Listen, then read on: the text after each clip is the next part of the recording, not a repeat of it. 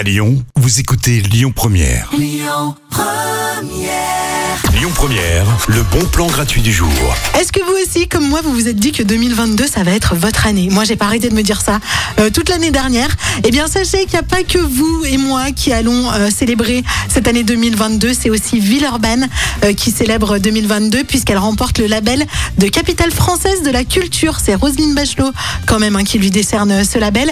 Donc, vendredi soir, rendez-vous à Villeurbanne à partir de 17h30 puisque c'est l'occasion eh ben, de découvrir toute la programmation culturelle euh, qui aura lieu pendant un an et il y aura plein plein de choses, euh, du spectacle vivant, euh, il y aura de la littérature, notamment de la littérature pour vos enfants, puisque le 22 janvier il y aura toute une nuit de la lecture. Voilà, vous pourrez les laisser tranquillement poser à Villeurbanne sur une chaise et vous partir boire un truc. Quoi Non, non, je plaisante. Vous aussi, vous pourrez lire des livres, bien sûr, avec vos enfants.